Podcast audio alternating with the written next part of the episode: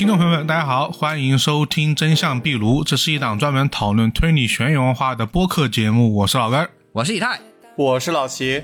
欢迎大家收听我们的读书栏目《炉外生枝》啊，这我们的不定期的这个读书的节目啊，分享书的节目。嗯，对，就是非常的不定期。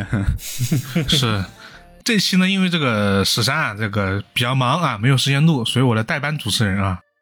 呃，然后我们今天的这个栏目形式，除了分享三本书之外，我们还加了一个这个近期推理小说出版资讯。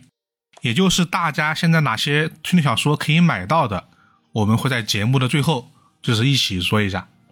因为我们发现我们既然不定期更新了，那这些出版的推理小说啊，总得就是统一说一说，不然大家可能忘了，就是不知道，也没有说每个人都都去关注我们的微博，微博上其实是有实时更新的。然后那先说一说我们这一次三个人选的都是什么书吧。啊，我先来，我这本书的名字叫《隐秘的涂鸦》。啊，它是一本推理悬疑小说，来自于美国作家詹森·雷库拉克啊。哦，我这本的话呢是李开元先生的《情迷》啊，这本它不是小说，但是它非常的推理。对，哦，我这本书的名字叫做《过劳死》，这份工作比命还重要啊。这是一个 日本的记者写的一部一本关于。啊，日本职场加班、职场霸凌导致的一些过劳死案例的一些案例介绍吧，就一个偏纪实一点的一个一本书。啊，对，也是跟我们生活这个息息相关。你这本书看完之后心口很痛，你不知道为什么？我觉得自己看了之后会忍不住的分享吧，就是想让大家多注意身体。对，多看一看，多看一看，我们离那条线已经不远了。呃，那我们就按照顺序啊，我们就尽量不剧透的给大家分享每一本书，我们觉得就是好看的地方在哪里啊。然后我们就先来第一本吧，老齐的这本《过劳死》。过劳死这本书啊，因为这本书放在开头，大家先听完之后，对，就可以就是放下手边的工作，继续听我们的节目，不要干活了啊，该休息好好休息。是。就是他放下干活之后，然后来听别人往死里干活的事情。好，那这本书的名字呢，叫做《过劳死》，这份工作比命还重要啊，就一个反问句吧，算是。就先说一下这本书的作者，这本书的作者名字叫木内生平，一九八一年呢出生于东京，是毕业于东京大学教育学系，原本呢是朝日新闻的一名记者。后来加入劳动问题采访团队，撰写以过劳死为主题的一系列专题文章，从而引发了一些热议。嗯，而本书呢，主要介绍了他采访过的一些真实案例，内容涉及了各行各业，包括但不限于有政府员工、有新闻记者、有学校老师，还有一些超市员工等等等等。并且还提到了多个导致过劳死的一个原因，有超时加班的，有职场霸凌，还有一些精神抑郁等各种原因。而今天呢，主要我主要给大家介绍两个书中介绍的案例。第一个案例呢是本书的第二章，标题是“牛排店员饱受上司的暴力折磨”，就很明显这是一个关于职场霸凌的一个案例。嗯，故事的主人公呢名叫古川和孝，我们就叫他古川吧。事故呢发生于二零一零年的十一月八日，地点位于涩谷中心街的牛排老饕啊，这是一个连锁店，呃，一个牛排店嘛。主人公呢古川就是这家店的一个员工，在案发前一天的晚上十一点半，古川结束了今天一天的工作，但是呢他没有回家，而是留在了大厦里面。在过了一个多小时以后，凌晨一点左右，古川在这所大厦里面选择了自尽。事情发生以后呢，古川的父母被警方通知去辨认尸体。古川的父亲一路上都在心里不断的重复说：“一定是搞错了，一定不可能是我的儿子。”但是真相还是比较残酷的。而姗姗来迟的古川母亲呢，面对儿子的遗体，也只能在旁边摇晃着古川的身体，拜托他去睁开眼睛。之后呢，警方给出了他们关于本案的一个调查判断：古川的情况毫无疑问是自杀。并且在自杀前，古川还在他的手机里面编辑了一条未发出的短信草稿，里边说道：“这是他的遗书，就是我是个不孝子，但很感谢你们，谢谢你们生下了我。抱歉没有征求你们的意见，说又笨又一根筋。工作，但我不听，没给你们带来麻烦，我很抱歉，我想从头重新开始。在二零一三年的夏天，就是距离呃古川自尽已经有三年的时间了。本书的作者呢，采访了古川夫妻，在经历了丧子之痛之后呢，两夫妻也是更加的重视起了彼此，并且讲述了他们这三年的经历以及为儿子取回公道的一个努力。古川虽然是自杀，这是毫无疑问的，但是呢，导致他自杀的毫无疑问是他在职场遭遇到了一个霸凌。这个时候呢，我们把时间线回到古川自杀的五年前，二零零五年的时候。这个时候呢，古川也是刚刚从高中毕业，在东京干了两年的服务员。为了提高他自己的烹饪技巧，古川父亲就让他的儿子到他担任店长的牛排店牛排老饕工作。而古川本人呢，也是非常争气，在转正以后，也是辗转多家分店进行工作。最后经历多次升职以后，他在自杀前的二零零九年十一月的时候，成为了涩谷中心街分店的店长。那个时候已经是和他父亲差不多的一个职位。从目前来看，这都是一个算是一个比较成功的一个人生经历了。嗯，对，也是店长嘛。对，但是呢，悲剧也是从这个时候开始埋下的。作为一个店长，古川每天都要负责上菜、做饭、洗碗、安排员工的工作、采购食材等工作。而出勤时间呢，从上午的十点开始，到晚上的十一点半至凌晨十二点不等，就坐班时间长达十三四个小时。虽然我自己是没有从事过餐饮行业的，但是就身为一个店长，你干这么多活儿，我是感觉有些离谱了。就就感觉他现在这种情况，他店里也就可能也就需要一个保洁、一个搬运工之类的，就没有其他的活儿需要干了。就以作为一个店长，他干的活儿是不是有点太多了？嗯，但怎么说呢？餐饮行业，虽然我也没有从事过，但是据我了解到的，确实是挺挺累的。尤其是这种人很少的这种相对小一些的这种餐饮的商店，那确实是挺累的。对，但是他古川本身是一个连锁店的一个店长，但是还是和我印象中就是店长的职责不太一样。而他本身呢，除了超长的坐班时间、繁重的工作内容以外，还有一个就是夸张的加班时长。就根据涩谷劳基局统计，从从一零年四月到古川自杀前的这七个月里。古川的加班时长都高的离谱，其中五月份是最高的，长达二百二十七小时三十分钟，最低的八月也有一百六十二小时三十分钟。在这本书里面，作者讲了一个叫做“过劳死红线”的一个标准，也就是说，每月加班时长超过八十小时，那就意味着你存在较高的过劳死的风险。而古川的数据是连续七个月都保持在红线的二到三倍之间，八十个小时。就是每每个月天得加班四个小时，这已经是一个非常重的一个加班时长了。嗯嗯，对。而随着加班时间时间长了，他的休息时间也会相应的缩短。就在这七个月高强度加班的时期，古川的休息日只有两天。而除了严重的超时的一个工作时间外，另外一个导致古川最终自杀的原因就是职场上的霸凌。根据多位曾在分店工作过的中国籍员工作证，古川曾经多次遭到来自于上层领导的精神和肉体上的暴力对待，而这些霸凌都来自于同一个人，就是这家连锁店的一个区域经理。在书中，他的化名是 A 某。曾经和古川交往过的分店员工 K 女士就表示，她曾经看到过古川的脸上留下过被 A 某击打过的伤痕。而在某次休息日，她和古川约会的时候，A 某却要求古川去补充店里不够的酱汁，并且补充完酱汁后还要求他留下加了三个小时班。但其实事实上就是当时是随便派一个员工去都能买到相应的酱汁，但 A 某却偏偏要求正在休息中的古川来做。而除了 K 女士外，还有其他几名员工也作也作证，A 某曾经多次在公共场合以及后厨等隐蔽的环境，用拳头或者木勺等工具击打过古川的头部，并且还发出了不小的响声。员工们也反映，A 某好像只针对古川进行一个暴力行为，这可能是和古川本身的一个性格原因有关。他本身是比较善良的一个人啊，甚至说是有些软弱的一个人。A 某可能也是觉得这个人软柿子好捏吧。从目前的情况来看，A 某对古川进行的职场霸凌，毫无疑问是导致古川自杀的重要原因之一。而在古川去世后的三年间呢，古川父母也始终没有放弃为古川伸张正义。最终在二零一四年的六月，关于本案的审理开庭。被告呢，包括连锁店公司的总裁以及 A 某。原告律师的打算是呢，除了经济赔偿以外，被告也必须正式向原告道歉，特别是对古川进行霸凌的 A 某。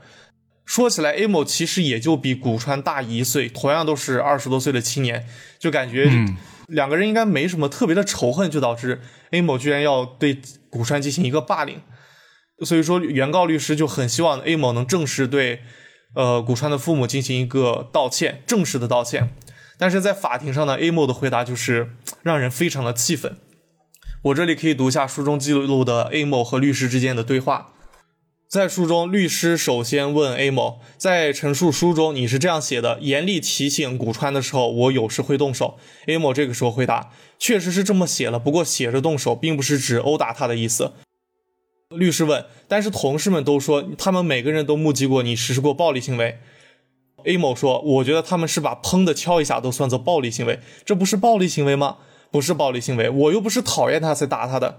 所以在你看来，不认为有施暴行为吗？”A 某这个时候不说话了。律师继续问：“你们是上司和下属的关系，那为什么你们俩之间，你对他又会又敲又踢呢？” A 某说：“我们关系挺好的，但是他反复多次犯错的时候，我曾经出手想要让他打起精神振作起来，但是绝对没有做得过火，没有到让他的脸都肿起来的程度。”律师问：“敲打他就能改正错误吗？”A 某说：“也不是敲打就能改正的。”所以你认为是情况，上司是可以对下属动手的，对吗？A 某说：“是的，虽然我认为不应该施暴，但是如果心怀爱意的话，也是可以的。”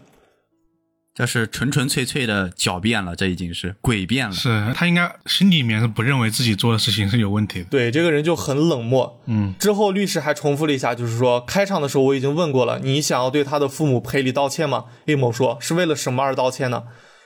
律师继续说，当然是和自杀有关了。你没有这样的想法吗？A 某回答。我又没有把人打到鼻青脸肿的地步，怎么说呢？也没有把他打到脸部肿起有疙瘩的样子。你这样指责我，我有点难以理解，没有要赔礼道歉的想法。在之后的回答中呢，律师又继续问道：“请告诉我们，你自己对于古川先生自杀一事是否有要致歉的想法？”A 某回答：“现在没有想法。”律师问：“没有吗？”A 某继续回答：“原因在我是吧？没有想法。”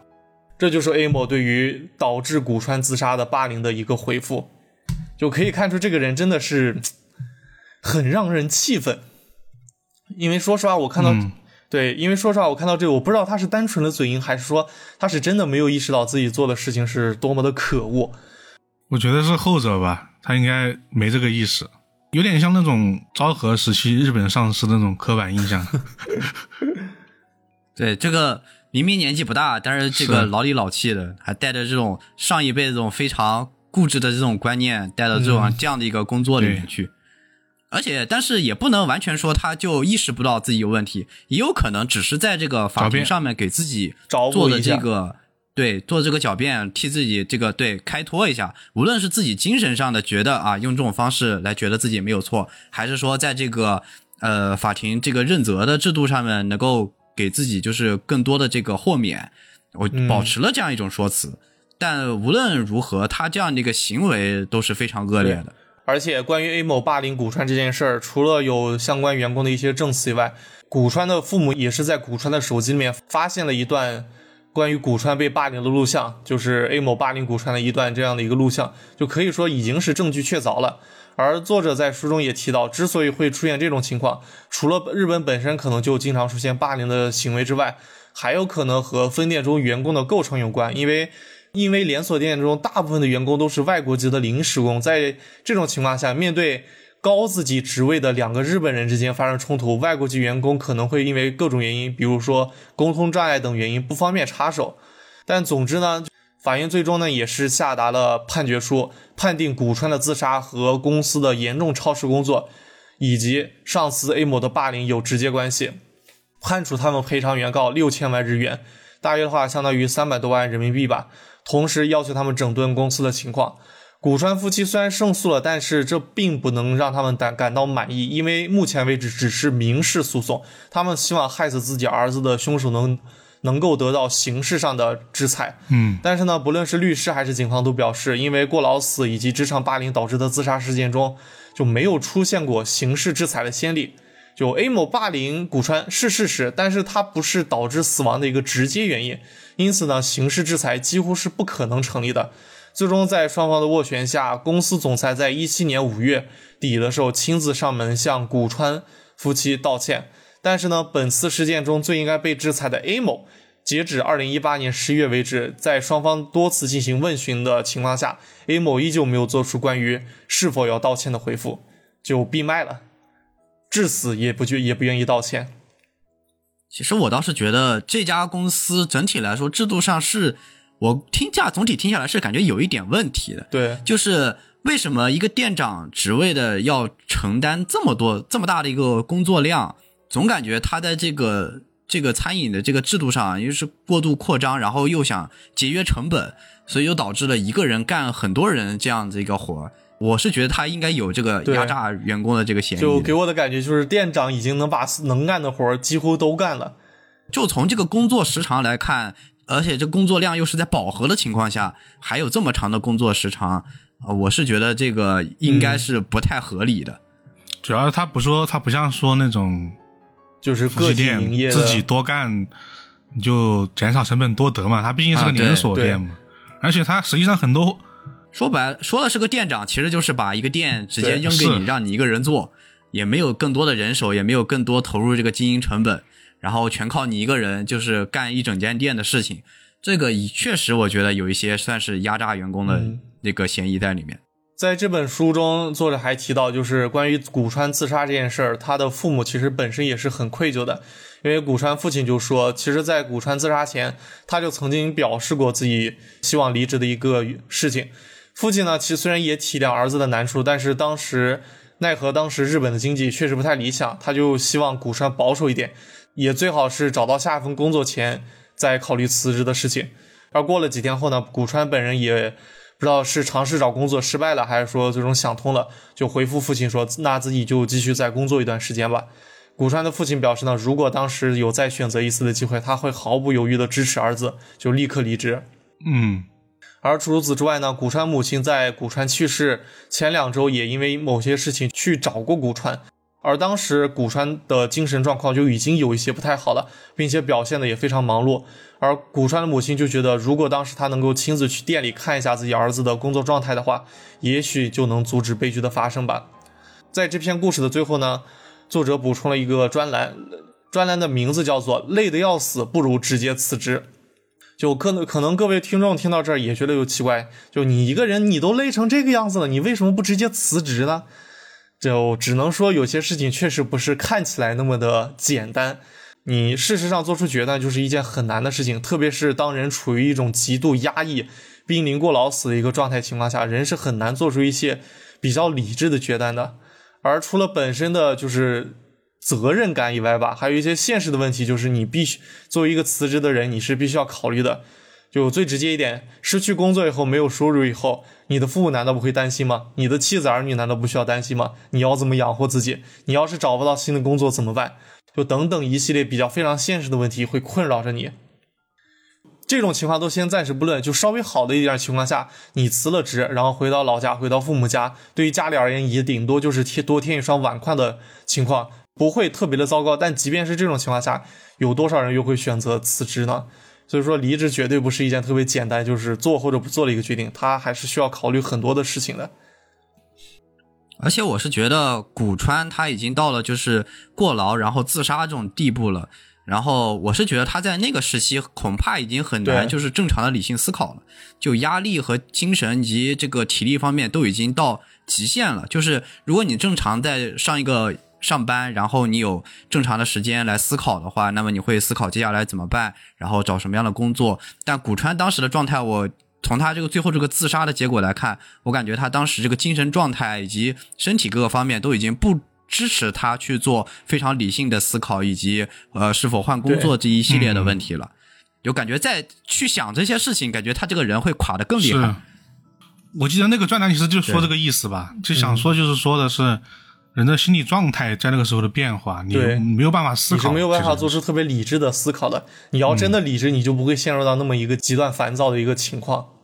对，就好像一个人在沙漠里面就已经快要濒死了，找不到水了，然后前面看了一个池塘，管它是什么，先冲去喝水，已经没有办法再思考啊，水是不是能喝啊，是不是海市蜃楼啊啊等等一些问题，就就已经想不了了。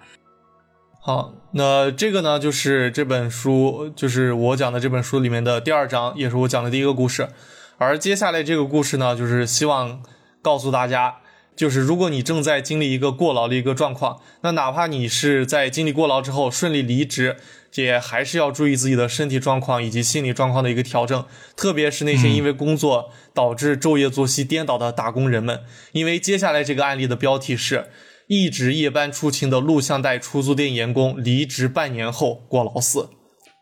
呃，这个故事的主角叫做史田部小泽，我们就叫他小泽。小泽呢是一九九三年毕业于一家专科学院，因为他本身是对于图书编辑是非常感兴趣的，因此呢，他毕业后是入职了一家出版公司。除了对数值感兴趣外，小泽本身的身体状况也是非常的优秀，不仅擅长运动，而且身高一八四，体重七十四公斤。就说实话，这个数据我本人是非常的羡慕的。确实，一九九八年的时候呢，二十五岁的小泽因为工作内容和预期不符，选择了离职。呃，前面说了，他是对图书编辑感兴趣嘛，但是在入职以后，发现他干的更多的事情是图书销售，是一个销售岗位的一个职责，所以说他在九八年的时候选择了离职。但是呢，当时的就业情况也不是特别乐观，所以小泽选择了就职了一家经营录像带出租店的 Z 公司。并且在这家公司干了两年时间，但也就是这两年的工作经历导致了小泽之后的一个悲剧。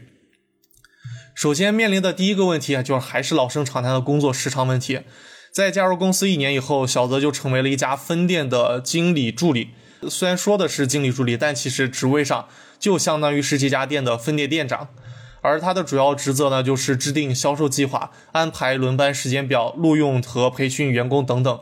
就相较于上一位店长，就感觉我感觉小泽的工作内容已经是很相对来说正常一点，没有那么繁重，就是店长比较常规意义上会去干的那些职位。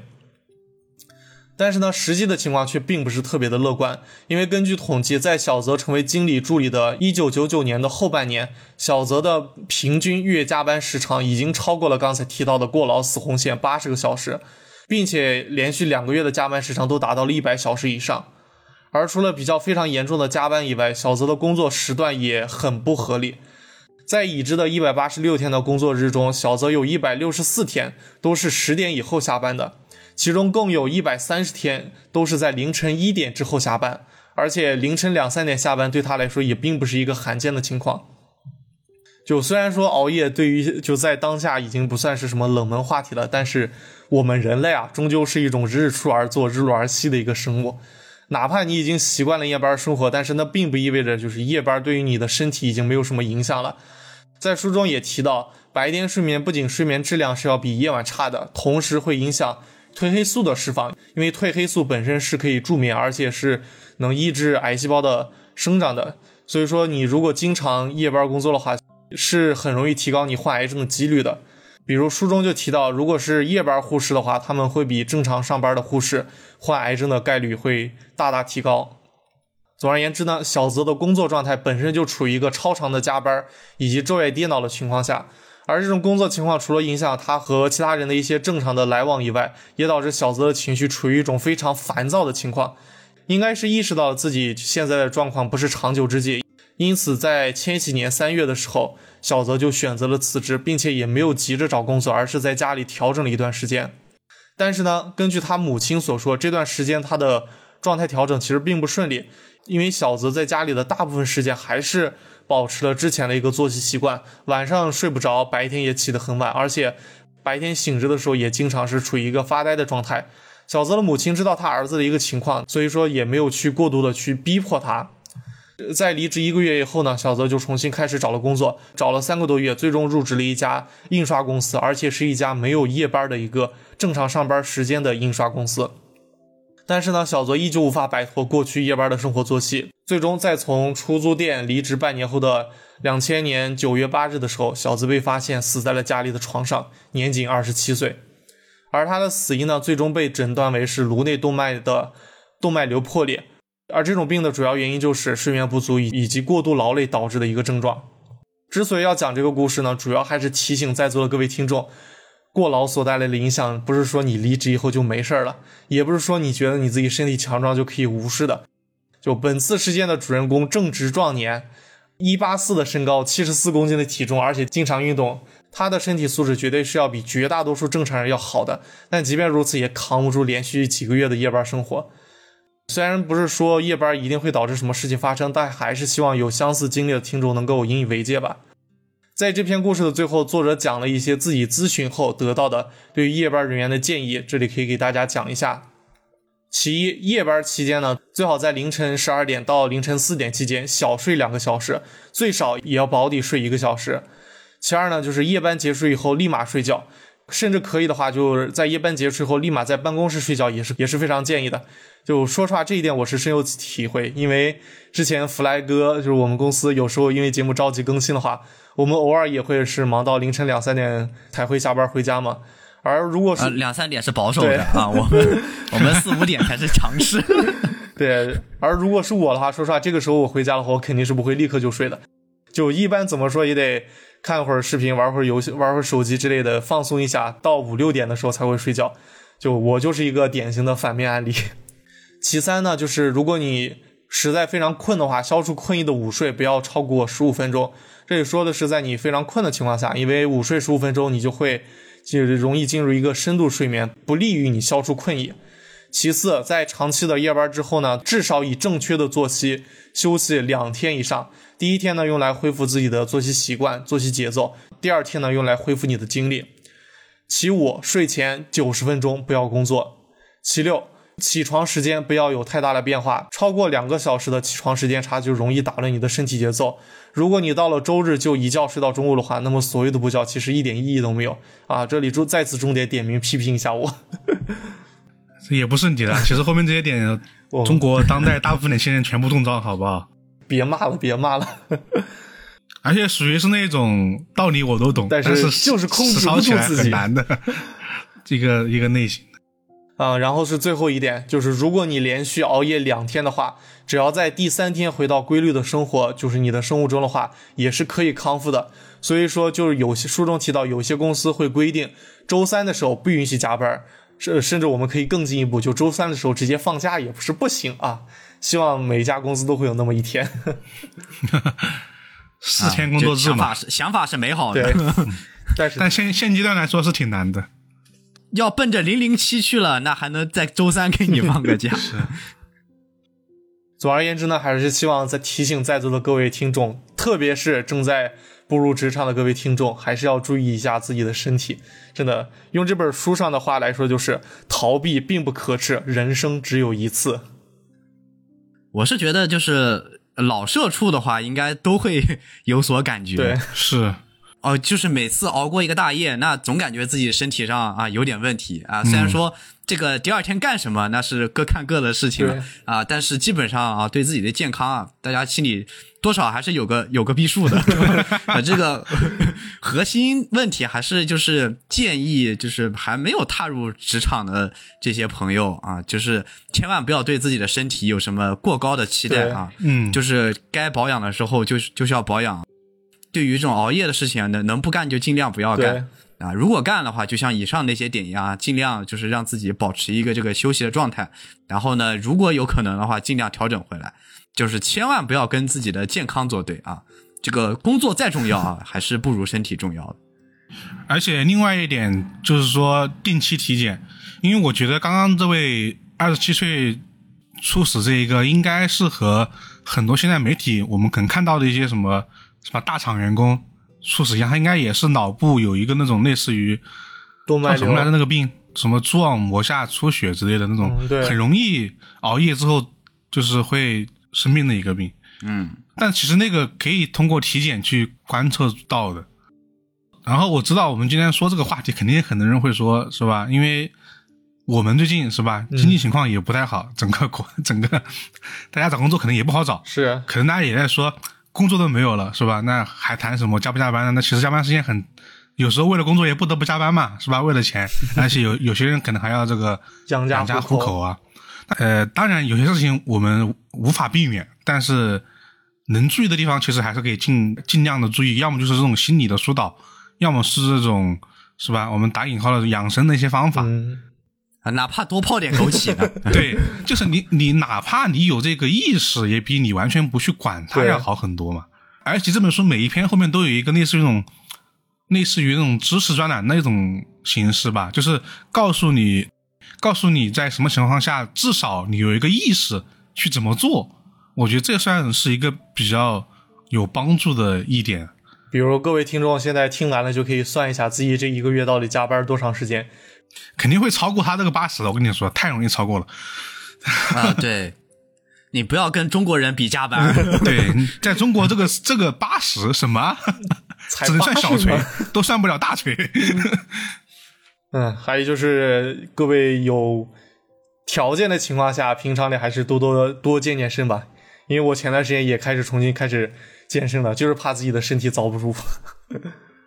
还是得调整一下但是还有一点，不要迷信于健身，就是那些该遵守的一些健康的一些规律，就尽量还是要遵守。比如说不熬大夜啊，然后就算熬夜也要保持一定时间的这个休息啊，还是要遵守的。嗯、因为我其实我有朋友啊，也也是社畜了。但是他是我们认识的一些朋友当中算是最勤于锻炼的了。结果大家一去体检的时候，发现啊，他的问题反还更严重，就是健康的作息也跟运动同样的重要啊，不是说啊、呃我只要平时运动，那我平时随便想怎么对做就怎么做啊，也也不能也不能产生这样的思维。但运动也很重要啊，也还是要运动的。对，不要觉得你身体好就可以随便造作，人总是有会被摧垮的那一天的，就是对于身体还是小心一点比较好。一辈子的事儿啊。好的，好，那我们就来第二本呐。第一本这个养生时间结束了之后，大家可以放松放松，听 听我们的节目啊。呃，以上是养生电台，接下来开始进入推理电台。对，呃，谁还能记得我们是个推理电台？好，那接下来讲我们今天第二本书啊，这本书叫做《情迷》啊，是一本老书了，嗯呃，应该是再版了，已经有好多次了一本了。应该说，很多人可能都知道，还有一个副标题叫做“重新发现秦始皇”。是，其实它整体来说不是一本小说，啊，刚才也说了，呃，但是它非常推理，也就是说，它通过史料上的这个只言片语，然后利用合理的这个科学推理的方式，去重新解开一些历史上的谜团，甚至是还原一段历史的这样的一本书。应该来说，它总体来说显得有点专业，但它同时也是一本相对来说科普的书，就是争取能让不太了解历史，甚至是一些普通的一些呃读者啊、呃都能这个获得就是解密历史和学习历史这样的一个乐趣。嗯，然后这本书的作者啊是这个李开元先生，然后他除了是这个历史的这个相关学者以外呢，他还是这个东京大学文学博士。啊，这个身份就很有意思，因为呃，在日本这个文学，你多多少少还是会接触到这个推理小说的，毕竟是这个 日本文学不可分割的一部分，对吧？确实，嗯，然后呢，李开元先生也是在这个后记里面也是提到，他写这本书其实受了一篇这个文章的影响。呃，这篇文章呢是这个呃周一良先生的，呃，题目叫做《日本的推理小说与清代的考据之学：一种文化比较》。然后呢，这本书呢，周一良先生自己也是说，他受到了这个日本推理小说家高木彬光的推理小说《成吉思汗的秘密》之后呢，受了他的启发然后写了一篇文章。嗯然后呢，李开元先生也是部分受到了这篇文章，就是周一良先生写的这篇文章的启发，然后开始着手写了《情迷》这本书。然后呢，就是李开元先生就想着，能不能用这种推理的这种形式，甚至是推理小说的这样的一种框架，去写一个这样的一个正经的历史推理呢？于是呢，就会有了这本书。然后这本书呢，也是刚才提到的，它是重新发现秦始皇嘛，嗯它就围绕了秦始皇提出了呃许多个历史的谜团。然后呢，李开元先生会用推理的方式，结合一些可以说真的是很散碎的史料，来还原这些谜题的真相。而这里面呢，作者也说了一句非常经典的话，就是如果我不能给你一个真实的历史，那么起码我要给你一个合理的历史。嗯而今天呢，我就给大家就是说一篇这个开篇的第一章，也就是第一个谜题，呃，算是作者呢在这本书里面小试牛刀的一个部分，也就是很多人提起的一个问题，就是吕不韦真的是秦始皇的父亲吗？对，是一个很经典的八卦。啊，对。然后呢，李开元先生是在这本书里面，就是塑造了一个形象，叫做历史侦探。然后呢，应该是包括了这个作者一定的这个愿景在这个人物身上。然后呢，你可以理解为是作者的化身，他以历史侦探的这个口吻呢，呃，带领大家去探索一个个的历史谜团。那现在我们就来看看这个第一篇，它是到底如何利用推理的方式去破解呃秦始皇的身世之谜的。嗯既然要说这个秦始皇的父亲嘛，那秦始皇的父亲呢叫做子义，他年轻的时候呢是在这个赵国做人质，在当时啊这是比较常用的一种外交手段之一，既相互送这个本国的皇族子嗣啊到他国做人质，它是作为一种这个国际政治的筹码。而秦始皇嬴政呢，呃也是在这个子义在赵国做人质期间出生的。嬴政的母亲呢是子义在赵国遇到了富家美女。本来这是个普通的父生子继的事情，但是呢，一个人的介入让这个事情变得复杂起来。那个人呢，就是吕不韦。在探索真相之前啊，我们还是先本着这个先问是不是，再问为什么的方针，看看就是为什么会有这个谜团。其实这桩疑案呢，也是来自另一本书啊，那就是大名鼎鼎的《史记》啊。司马迁在这个《史记·秦始皇本纪》里是这么写的啊，因为这以下都是非常有用的线索，所以我要读一下这个《史记》的原文啊。秦始皇帝者，秦庄襄王子也。庄襄王为秦质子于赵，见吕不韦姬，悦而取之，生始皇。以秦昭王四十八年正月生于邯郸。然后解释一下这段话。其中这个庄襄王是嬴政的父亲，子义的谥号。这段大致意思就是秦始皇是庄襄王的儿子。庄襄王在赵国做质子的时候呢，在吕不韦家见到了赵姬，非常喜欢，就娶之为妻。之后呢，就生下了嬴政。出生时间是秦昭王四十八年。这段记录基本上是清清楚楚、明明白白啊，貌似是无可争议的。嗯但是啊，同样在这个《史记·吕不韦列传》里是这么写的。吕不韦取邯郸诸姬绝号善舞者与居，啊，知有身，子楚从不为矣。啊，见而悦之，啊，因为启受，请之。吕不韦怒，念以破家为子楚，啊，欲以吊其，乃随献其姬。姬自逆有身，至大七时生子正，子楚随立姬为夫人。这段大致就是说，吕不韦和绝色善舞的邯郸美人赵姬同居，知道了这个赵姬怀了孕。这期间，子义到吕不韦家里做客，宴饮食，对赵姬一见钟情，起身敬酒，请吕不韦将这个赵姬送给自己。吕不韦一开始非常生气，但后来考虑到已经在子义身上做了很多的政治投资了，就顺水推舟同意了。赵姬呢，隐瞒了自己已经怀孕的事实，就嫁给了子义。后如期生下了这个嬴政，于是子义就立赵姬为夫人。可以说，这两个说法就是记载于同一本书，但是呢，相互矛盾。那这两个事情到底是孰真孰假呢？嗯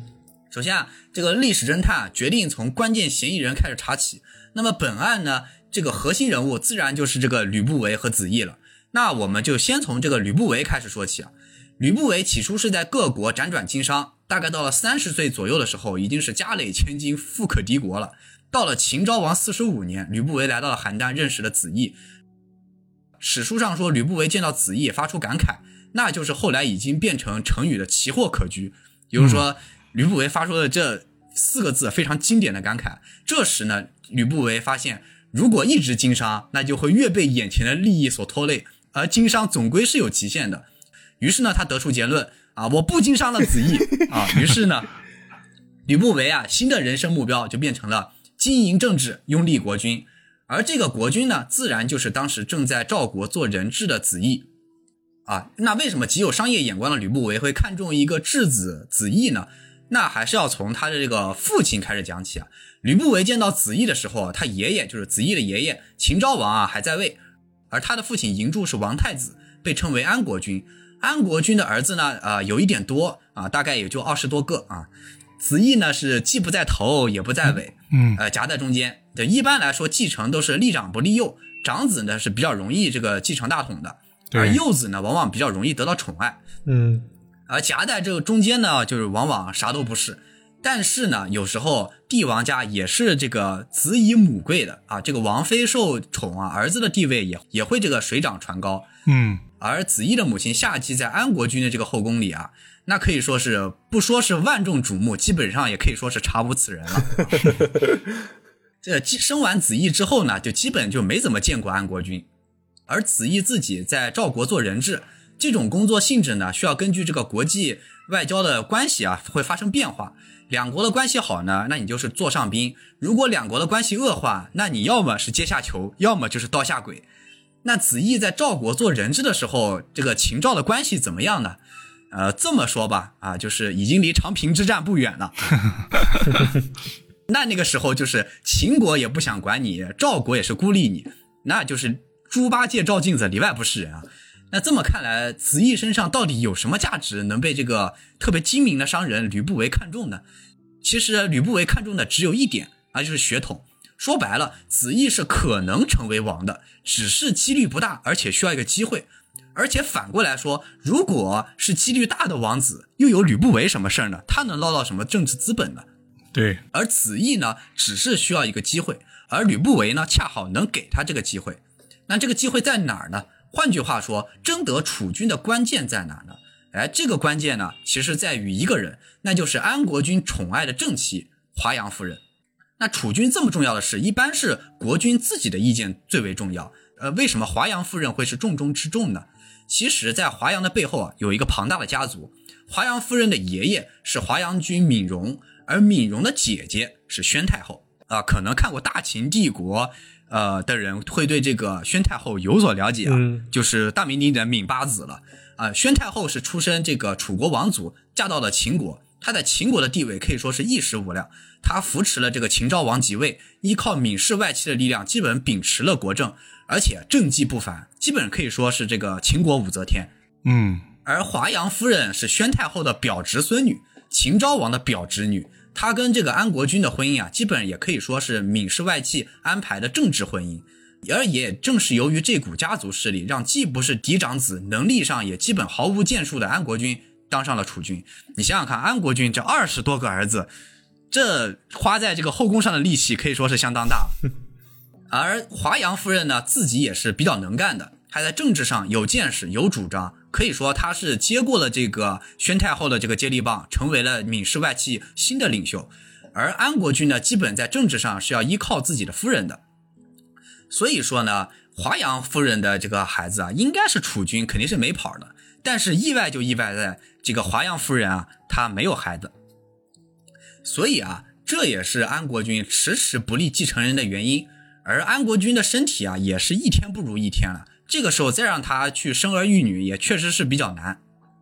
而现在他就是有二十多个儿子，那到底选哪一个呢？这其实就是吕不韦看中的机会。首先啊，他先是给了子怡一大笔钱，在邯郸扩展势力，广结宾客，先是给他打造一个这样一个国际声誉。然后呢，自己带了一笔足以买断王位的家产啊，就庞大的家产啊，嗯，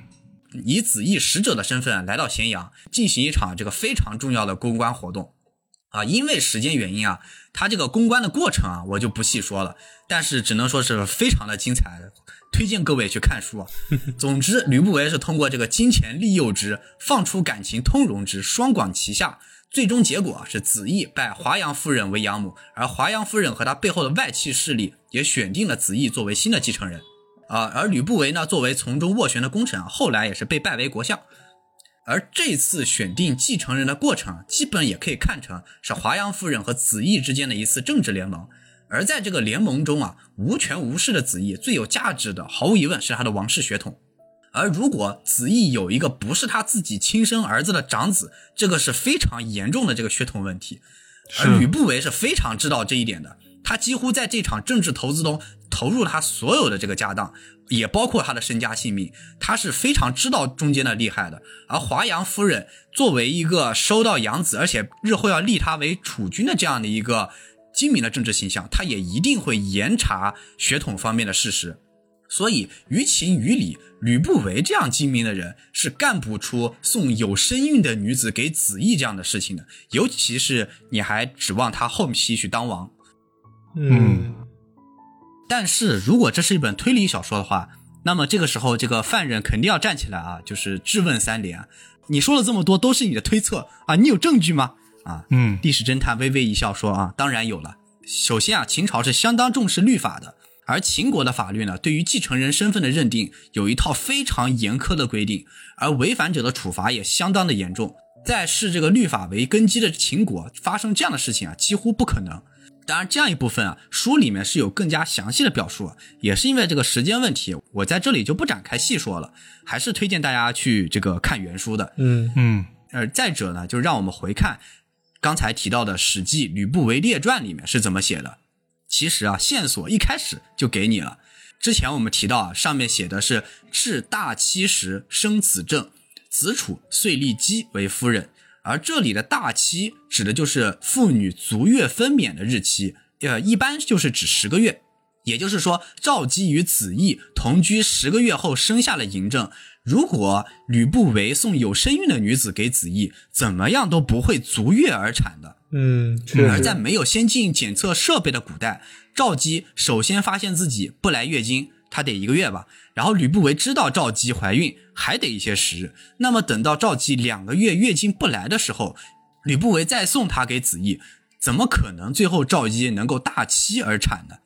而子义作为王子，想成为未来的秦王，外国的女子她怎么会自己不查一下呢？就算她自己不查，她作为王子身边的衣冠和侍女又怎么会不查？而无论是结合后世史学家的观点，还是后来补充的一些史料啊，这些书中也都有记载啊，也都足以证明秦始皇不是吕不韦的孩子，他是血统纯正的秦国继承人。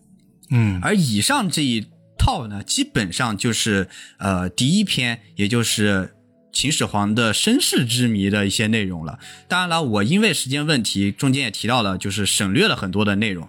比方说，吕不韦那一次非常关键的公关危机，他真的做了非常多细节的处理，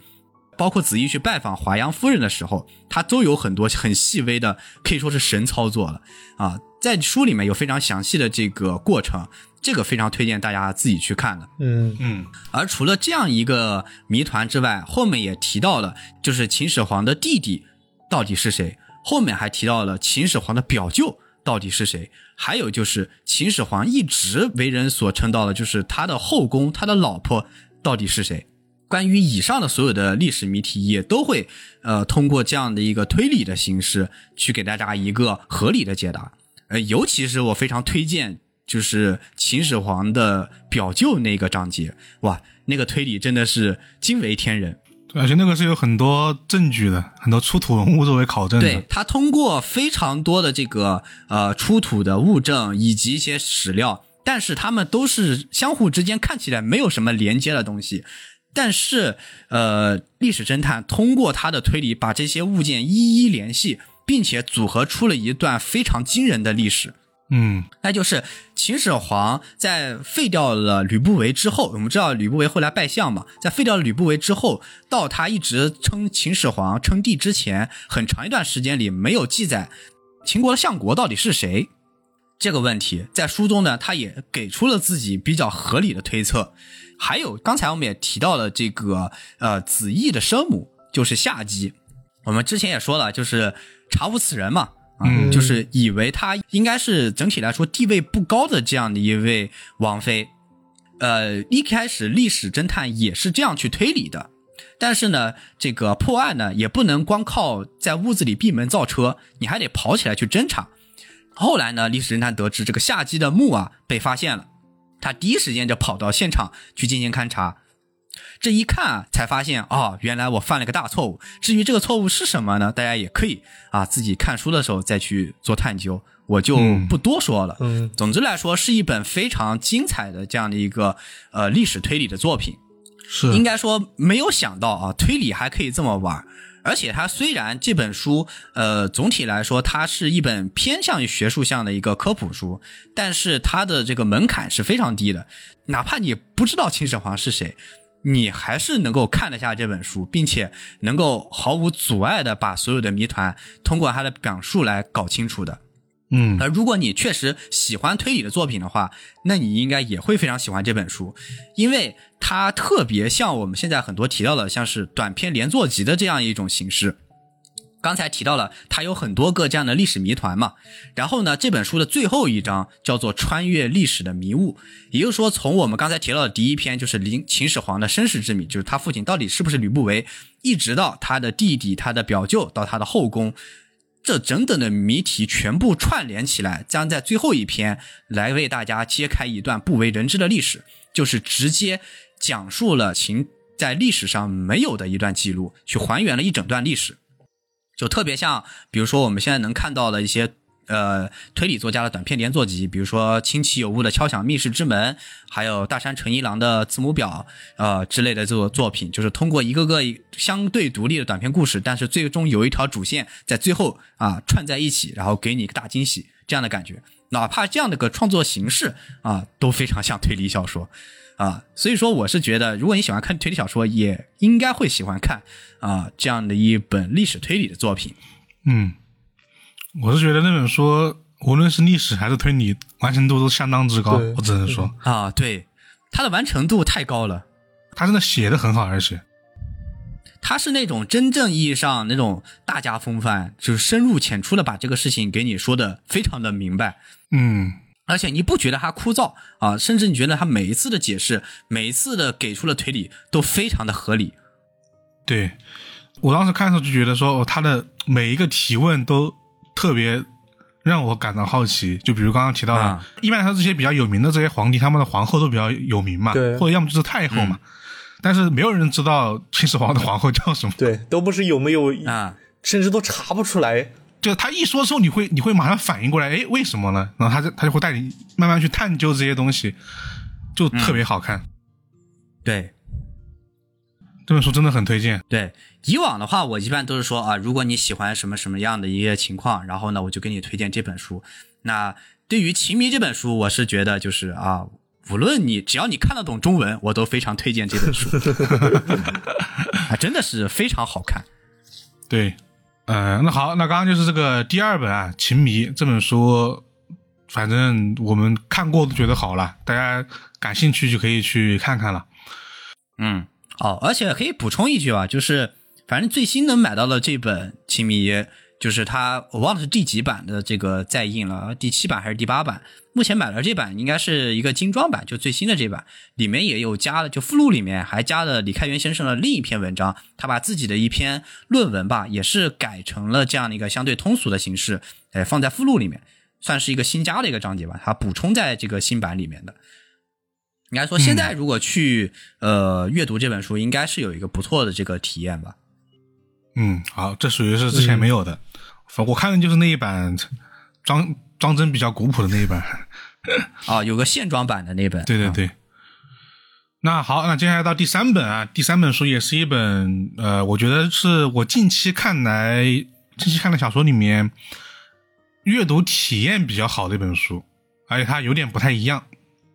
前面看着有些惊悚和这个可怕，呃推理，后面看完十分感动。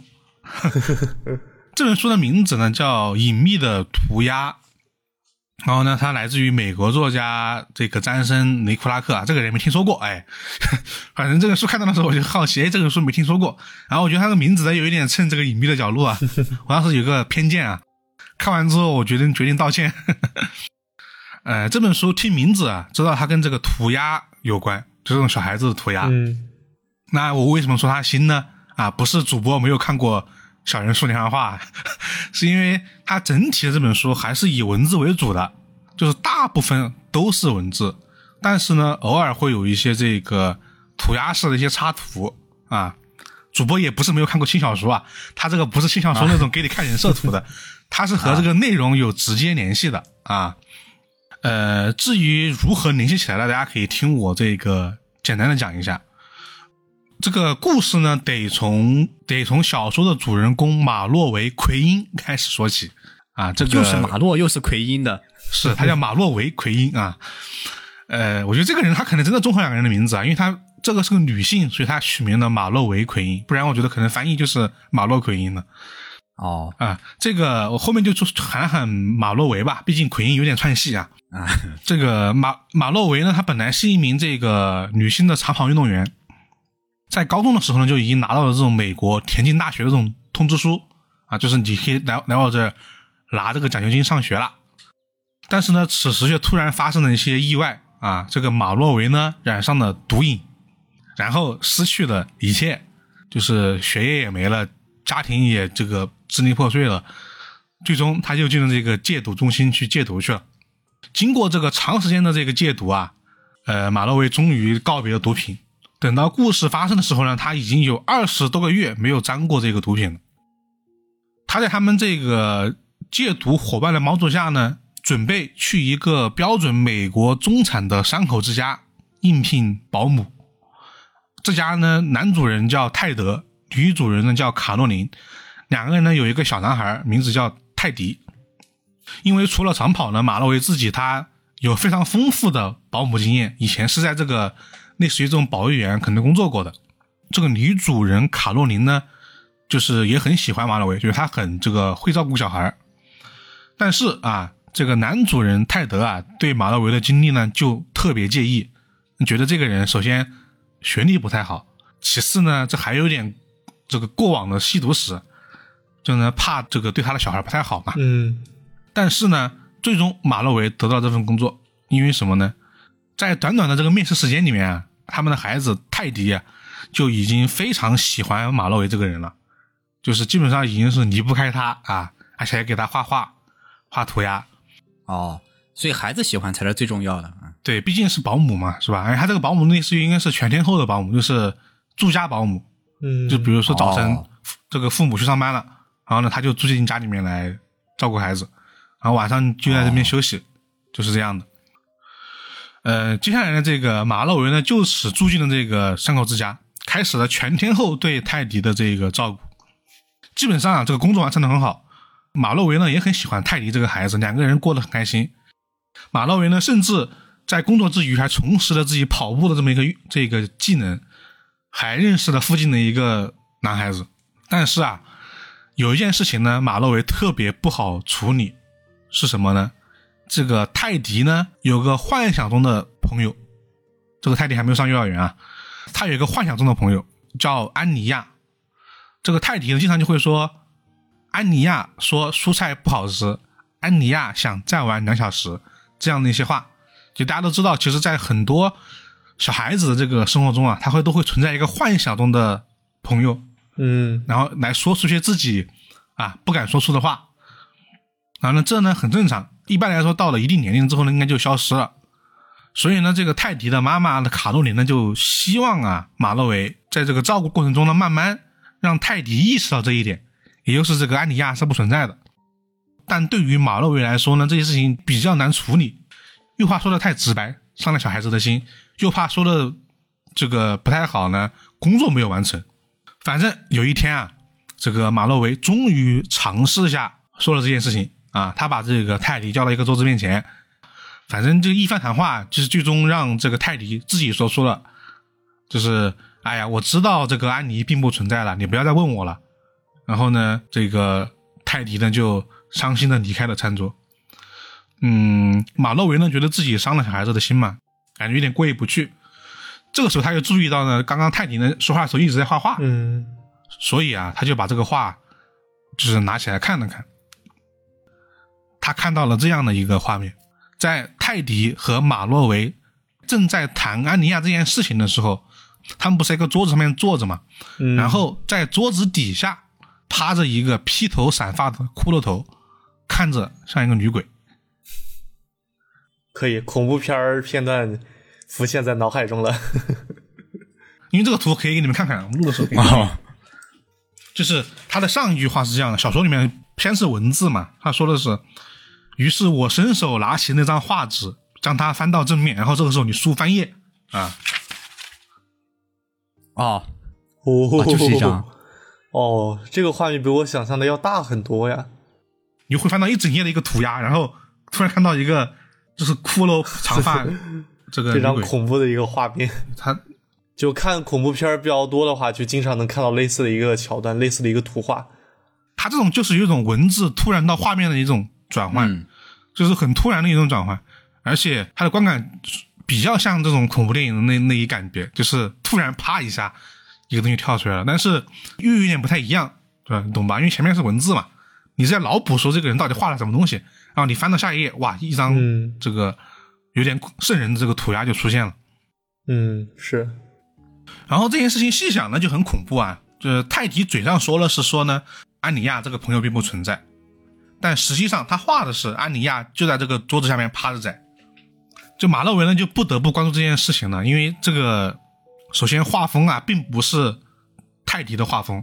其次啊，其实泰迪平常就有一些，就是他这个想象中的朋友过于能说话了。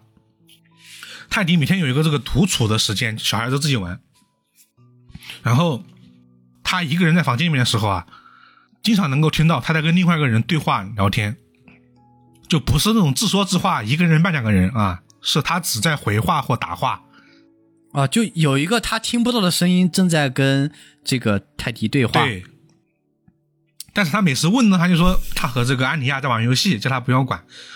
啊，这件事情就让他有点有点难办了。之后他本来以为这个话可能出现一次之后可能没有了，没想到哎后面泰迪画了更多的画，而且这些画全是带一些惊悚的剧情的。比如说画面的内容是这样子的，在一个有着这个新月和满天星星的个晚上，一个男人拖着一个女人的双脚进了森林，这是画面的内容。这么具体吗？小孩子能画出这么具体的画了，已经是很具体的一个，是一个有故事感的一个，我可以称之为分镜的。哦，对，然后马勒维呢，就他就问泰迪，你为什么能画这样的画出来？还有这个故事情节，因为他们家附近就有一个森林，他以为这是泰迪看到的某起真实发生的事件。但是作为一个小孩子而言，他嗯画的也太好了吧，就已经达到能够还原整个场景的程度。可能也是涂鸦式的那种画景。它只是有些有画面的内容而已，哦不像就不像以前两个人可能就是站在那儿在玩耍这种感觉啊。但是泰迪说啊，这个事情他没有看到过，这呢是他和安妮亚玩的游戏，安妮亚表演故事，泰迪呢把它给画下来，而且呢这不是你画我猜，意思就是说他在讲述这个故事本身。哦，之后，泰迪又画了一张新的画，这一次的话是一个男人在森林里面正在埋葬一个丢在深坑里面的女人，就是这个画跟上面那个居然接起来。连起来了，这是个。对，所以马勒维又再次问了泰迪说：“你为什么会画这样的内容？”泰迪呢这次就回答说：“因为是安妮亚告诉他的，坑里面的人就是安妮亚。”嗯，哦，他这是遇鬼了吗？但是呢，他不知道这个男人是谁，就这一下直接就是让这个马勒维就是就是汗毛直竖啊！这这是什么情况？说实话，你刚提到这一点，我知道你为什么会觉得 Vicky 很喜欢了，就就很有疑义的味道了。是吧？画面呢还没有结束，还有新的画，比如说那种第一视角啊，有一双手呢正在掐死一个女人，女人的表情呢非常的痛苦，就都是这一种，甚至还要比这更恐怖的。嗯按道理来说啊，这个作为一个保姆，你就得给他的父母来说了嘛，啊，那肯毕定毕竟这个画面内容已经不太这个正常了。但是啊，这个马勒维却无法开口，因为什么呢？首先，他的母亲卡罗琳是一个精神科的医生，哦，嗯，他的父亲呢是一个科技行业工程师。在马勒维上班之前，他们制作了很多这个保姆的守则，其中有一条特别重要，被反复强调，就是禁止宣传宗教和迷信思想，要教泰迪科学。这是他们最重要的一条，因为他们两个人的工作原因嘛。嗯，那问题来了，这个事情你总不能说，我觉得你们的儿子好像就是遇中邪了到鬼了，啊啊！对，对，这种话不能在这说了，说了之后工作就没了。对，说了以后我们会父母会想，你是不是又嗑药了？对，这也是个重要的原因，就是因为他是有吸毒的过往史的，哦，嗯对，所以他没有办法和这个泰迪的这个爸妈说、父母说，而且他这个画风啊，确实是这种涂鸦的风格，而且有可能就泰迪这个也比较喜欢看一些这种格林童话，他可能有一些这种类似的情节嘛，啊，是吧？比如说这个猎人去杀白雪公主，嗯他可能是这种复刻，他也是在犹豫到底要怎么说。就在这个时候，他遇到了隔壁的一位知心大姐啊，这个大姐其实也是一个中产中产家庭，穿着都很华丽。这个大姐呢，称呼呢自己呢是一个通灵者啊，就是美国的那种通灵者，哦，说自己平常就喜欢研究一些神神鬼鬼的东西。大姐就听到这个故事之后呢，就告诉这个马洛维说，这可能跟这个房子有关，因为这个房子其实很早就有了，在七十多年前，也就是一九四六年的时候，这个房子住过一家工程师啊，也是工程师。当时二战结束之后呢，这家人呢有一个表妹呢，从英国搬到了这儿来住，英国还是欧洲哪来着？我具体忘了。这个表妹呢啊是一个画家，因为这个这个画家表妹呢跟当地人处理的并不是特别好，而且呢还拒绝了很多当时这种战争归来的美国大兵啊，后来还被别人污蔑了，就说什么是一个很放荡的女人啊什么的。直到有一天啊，这家主人啊来到这个表妹住的小屋，就发现啊房间里面到处都是血，房间呢还是一个密室啊，但是他那位画家表妹消失了，就不见了。嗯，在之后的很多天，他们派了很多人去找，也没有找到这个画家表妹的人或者是尸体。在那之后的很多年，那个小屋呢都被弃置使用了。啊，在泰迪之家之前呢，其实还有一个人房客买过这个房子，但是这个小屋也没有被用过，甚至当时有人说，在这个小屋里面看见过这个鬼，他们就是以此来探险的。而这个小屋啊，就是现在马洛维住的那一间，哦，因为他没有住他们家里面去嘛，嗯就住到这个小屋里面来了。啊，听完以后瘆得慌。就是马洛维这下是真的给有点有点被吓到了，好吧？而且他确实能够听到晚上有，就是感觉有人在看着他，但是他这个事儿依然不能找泰迪的父母说，因为泰迪的父母极其讨厌旁边这个通灵者，哦 本，来他们就讨厌这些神神鬼鬼的，神神鬼鬼他们还很讨厌这个人。呃，马洛维呢，只能暂时静观其变，希望之后泰迪可以恢复。他自己也在尝试说，让这个泰迪忘掉这个安妮亚这个人的存在。然后他自己也开始去调查了七十多年前那名画家表妹的事情。但是往往到了这个时候啊，事情是吧？按照恐怖片来说，那就是你越不想什么，他越来什么啊。经过这个长时间的这个沟通无果之后呢，这个泰迪依然觉得安妮亚是存在的，而且他每天在这个房间里面和安妮亚对话的时间越来越长。有一天，泰迪呢把自己关在房里面疯狂画画，可能画了两个小时吧，一下子呢大概画了得有七八张画的这个数量了吧。一开始还是非常简单的简笔画，后来画面开始有构图，有分镜，变得有一些复杂了，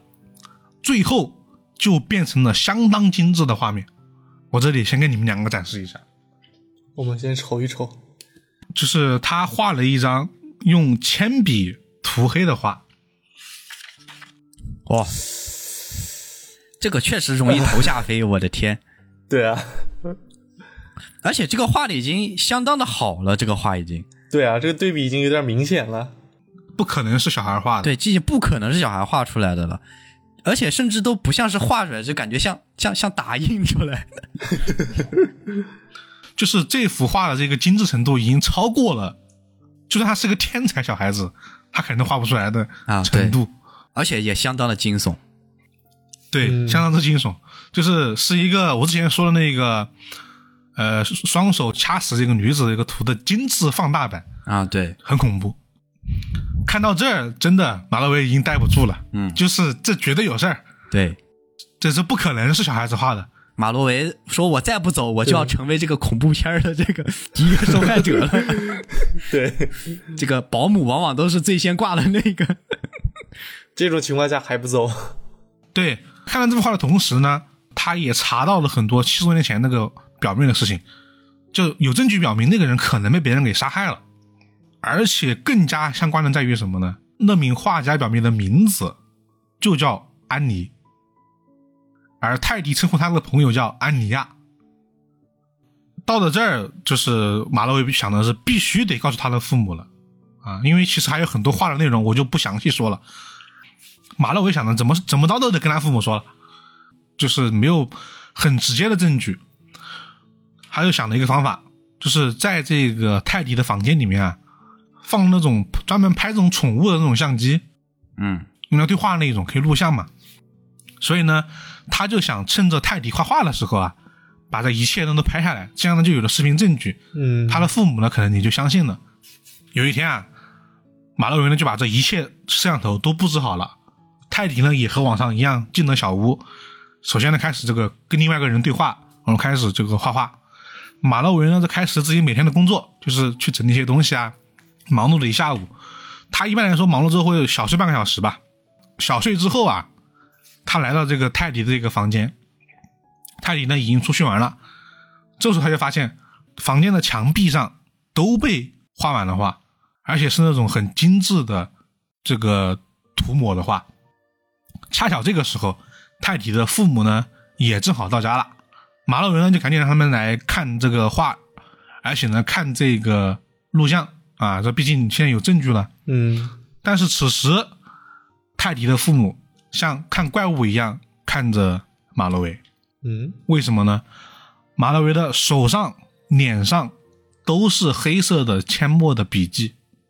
啊，和印记。我好像猜到发生什么事了。他们就责怪马洛维说：“你为什么会在房间里面的墙壁上到处画画？然后你是不是嗑药了？”然后马洛维说：“我没有嗑药，这这些都是泰迪画的。”然后他们就去查这个监控摄像头，一查发现嗯，马洛维发疯一样在房间里的墙壁各处在画画，哦，而且马勒维其实不只是睡了半个小时，他整整睡了一个下午。墙壁上的所有画都是马诺维画的，至少哦今天的这些画都是他画的。这样是属于反转了吗？意思是，算是是吧？当时这个泰迪的父母就要求说，做这个毒品检验、尿检，直接就给他说你是不是吸毒了，你是不是因为对于这种吸毒的人，他们会经常有这种记忆断片的这种啊，情况出现，嗯会有一些幻觉。那么这个尿检的结果到底是怎么样子的？哎，大家就得自己去看书了，我就不说了。哦，搁搁搁这嘎断了，这到底是马洛维吸毒的幻觉，还是确实有安妮亚这么一个鬼魂存在？而且这些画到底是他画的，还是泰迪自己画的？这都是问题。不仅如此啊，这个如果说安妮亚的鬼魂确有其人，这和七十多年前的那起失踪案或者是杀人案又有什么关系呢？这一切的故事都会在后面的调查和推理过程中慢慢揭开。哦没错，它并不是一个恐怖片，它是有推理的，哦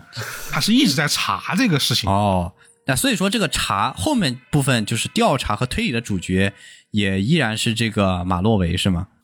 依然是马洛维，因为他要他其实是在查自己，哦，因为他这个时候他已经摆脱不开了。其实前面已经查了一部分，但是被我略过了，因为有点我怕说太多啊。嗯但是我当时看到这，我觉得这个哇，这本书真的，它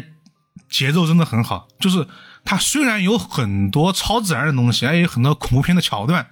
但是它是一一本相当公平的推理小说，或者说悬疑小说。哦，对，它是有推理小说轨迹的。你完全就是你没有一些剧透的情况下，你去看，你应该会被它的结尾给反转到的。这样吧，它是有点那种超自然的这种悬疑和推理结合起来的这么一个感觉，哦，所以说里面是有一部分超自然的因素在里面的。应该是确实是有的。这个地方哦确，它确实就是有东西，哦它有东西，不然不会有通灵者啊这些东西，不然没得解释了嘛。嗯，你总不能说是幻觉嘛，那就没意思了，那这我就不可能推荐。哦，它确实不是幻觉啊但是它到底什么样子的，它是值得深究的。嗯，而且里面到处是伏笔，很前面的一句话都是都是后面的伏笔，它一定会有一个会揭晓的。呃，而且这本书它的封面啊，它的插图都是有内容的，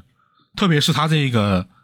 小说的这个封面，它的封面就是小说里面泰迪画的一幅插画，但是这幅插画就是你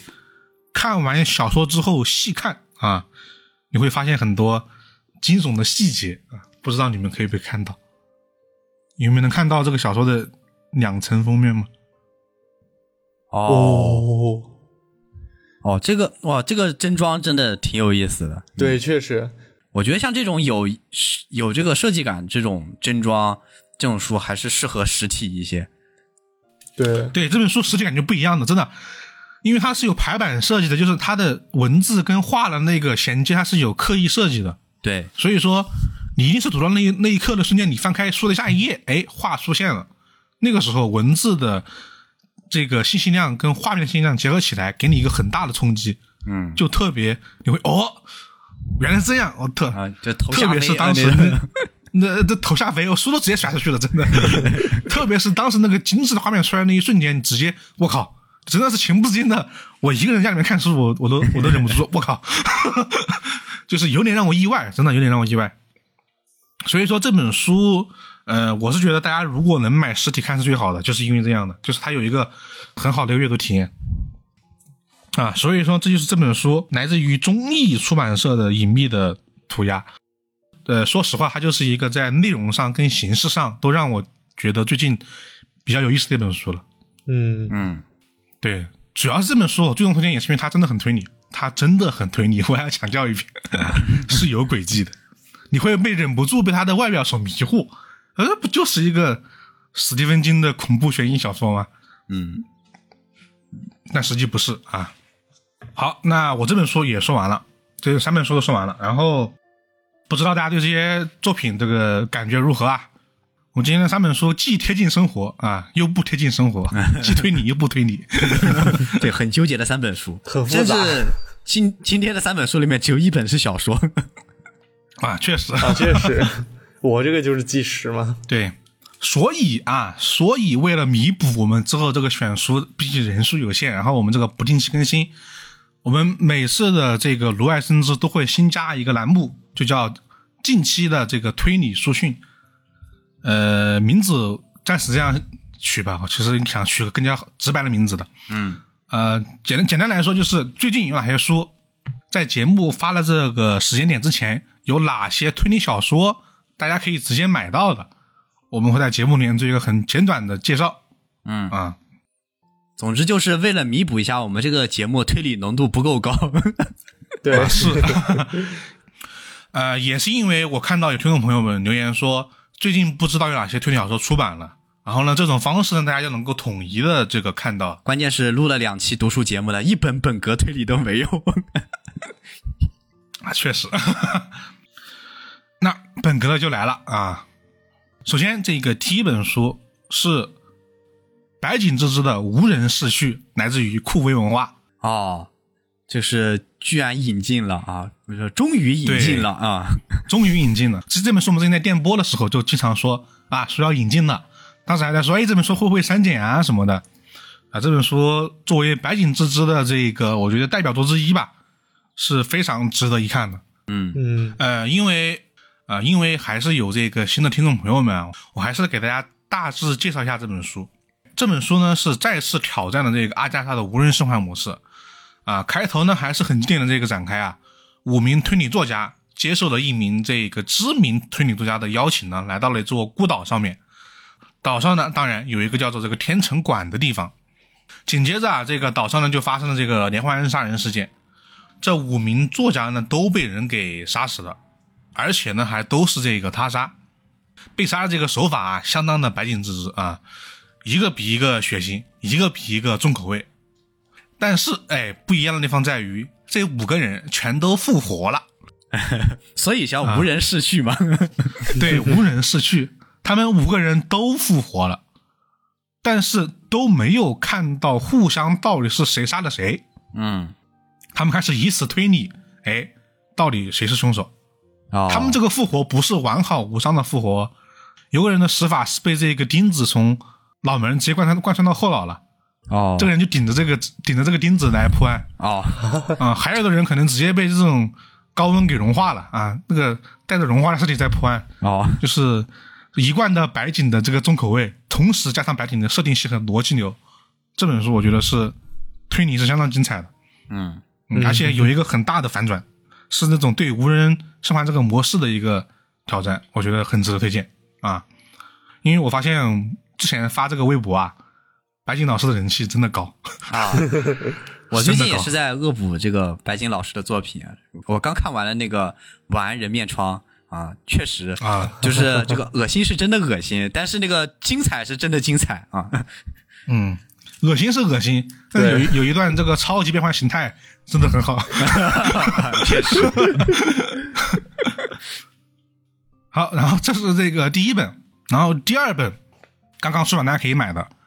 这个连城三季宴的《瓦斯灯》，来自于新兴出版社。这本书是连城的这个短篇集，总共有五个短篇。嗯，就虽然说这个可能大师的作品没那么好安利，但是确实你只要看，你会发现他真的是把所有的这种人的情感啊，这种爱呀、憎恨、喜悦、哀愁，都和推理小说融合在一起，真的是一种很特别的阅读体验。这个是刚刚上线这本书，大家可以去买。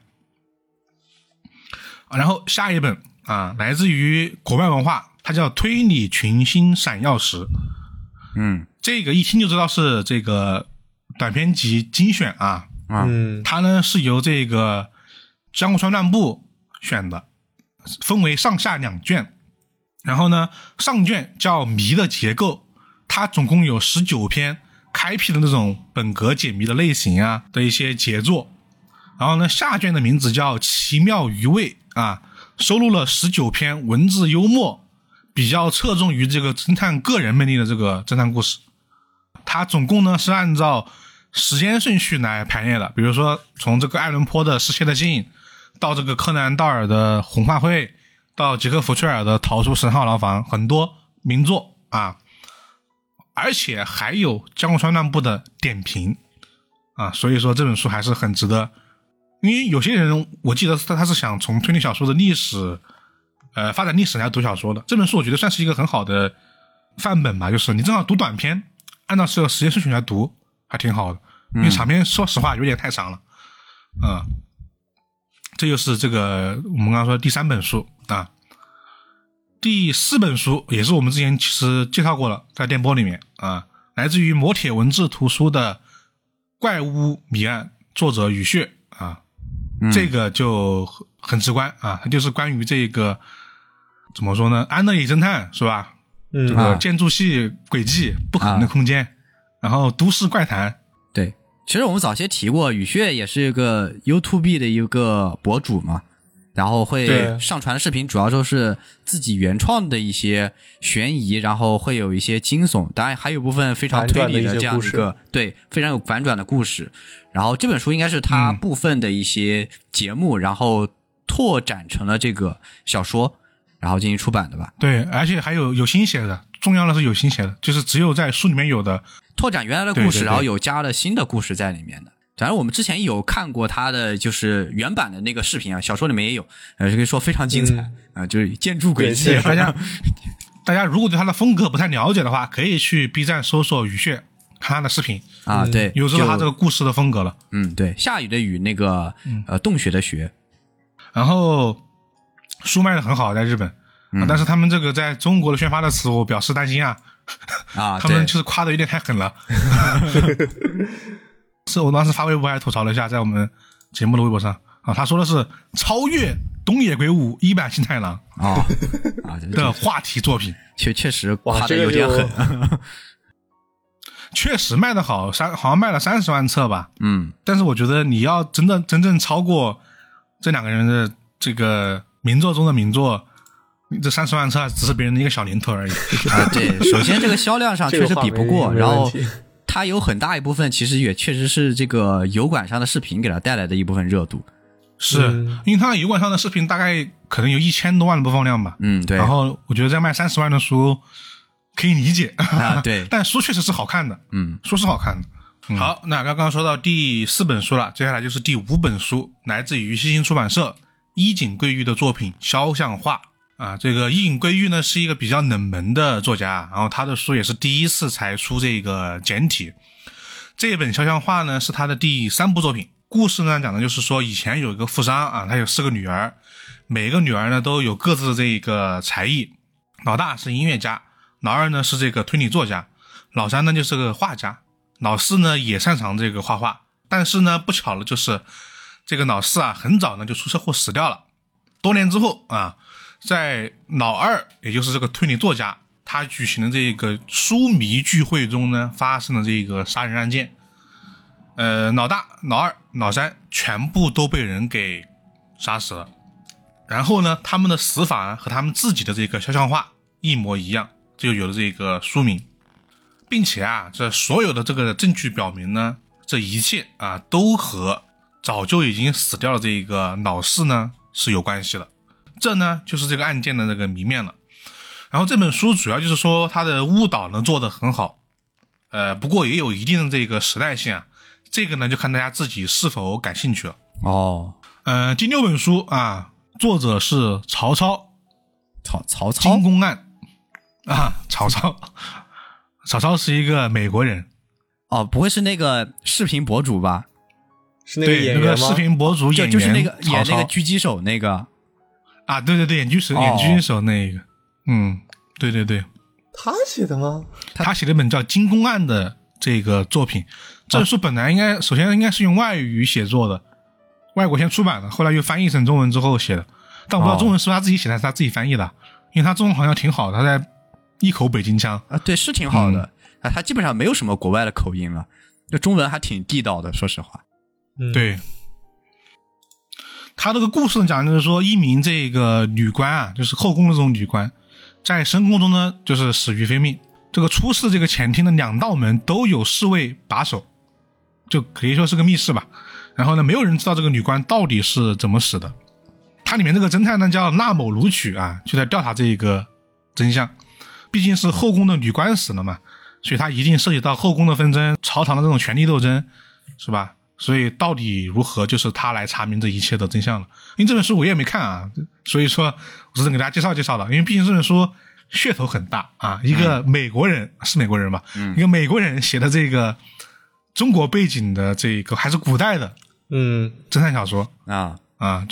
关键是曹操，我有时候会看他视频，他这个副业真的有点多啊。这个又拍电影，然后前段时间看到他还准备做这个啤酒，然后呢还做啊视频博主，然后这会儿还有一个写悬疑小说，这个身份也太多了 是他应该粉丝量也不少，啊，不少，就靠他的这个嗯也能卖不少书。啊，确实嗯，好，那以上就是近期啊六本，我觉得大家可以值得一看或者是一买的推理小说啊，大家有兴趣呢可以去看看。这有的书我买了还没收到呢，啊 但是确实很多书呃已经是知道很久了，只是它出的时间比较晚啊。我们节目发是七月嘛，七月应该还会出很多作品，比如说这个，据说黑牢城可能在七八月出。啊，啊，包括这个杉杉两本书也会在七八月出，但因为他们还没出，所以我们就不说了。我们说的就是大家可以已买到的一些作品了，可以预购或者是买现货的一些书。那好，那最后我们这个环节也介绍完了，然后呢，这就是我们本期的炉外生枝的全部内容了啊，我们又加了这个半小时的时间嘛，对，相当于是之后我们可能会把这个分配分配啊，我们可能会说一些稍微再详尽点的内容。嗯，大家有什么感兴趣的书，可以在评论区告诉我们，我们可以先看，再帮大家说一说，看到底值不值得看啊？啊，我们去趟个雷是吧？对，那如果我们没说，哎，那那不一定，但说了一定是好的。嗯，那好的，那这期节目呢，我们也暂时不读评论了啊，因为上期我们是在征集名字，但是呢，今天十三不在，我们就把这个留在后面的一期节目里面了。嗯，最后，我提到这本《隐秘的涂鸦》这本书啊，我们会在我们这个微博里面搞个小抽奖啊，找几个人送一送，大家去关注我们这个微博的 “truth 壁炉”就 OK 了。志向的英文啊，我们大概会送个这个两三本吧。大家如果有这个运气啊，可以去试一试；没这个运气，掏钱试一试，好吧？好了，以上就是我们本期真相壁炉的全部内容了。我是老根儿，我是以太，我是老齐，我们下期节目再见，拜拜。拜拜拜拜。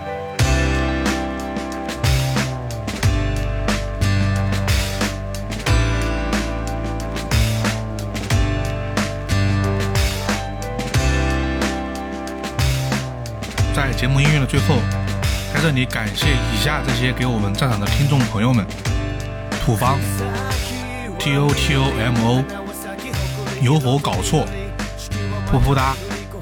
，Oh my god，是水豚感叹号，大坚果果果果果，爱德蒙，镜子君，一个菠萝，蒙茶二十，幻如，欢乐马下划线 C 零 TU，卢卡下划线 IBSZ，甘蔗如罗，宇宙师母毛了个毛司机，一二陈皮。朝如青丝暮成雪，橘子不是橘子，不是橙子。教授的蛇，JPD G，SOBSCOBER，零 XNAEVE。感谢以上这些听众朋友们，这又是本期节目的全部内容了。我是老根，我们下期节目再见，拜拜。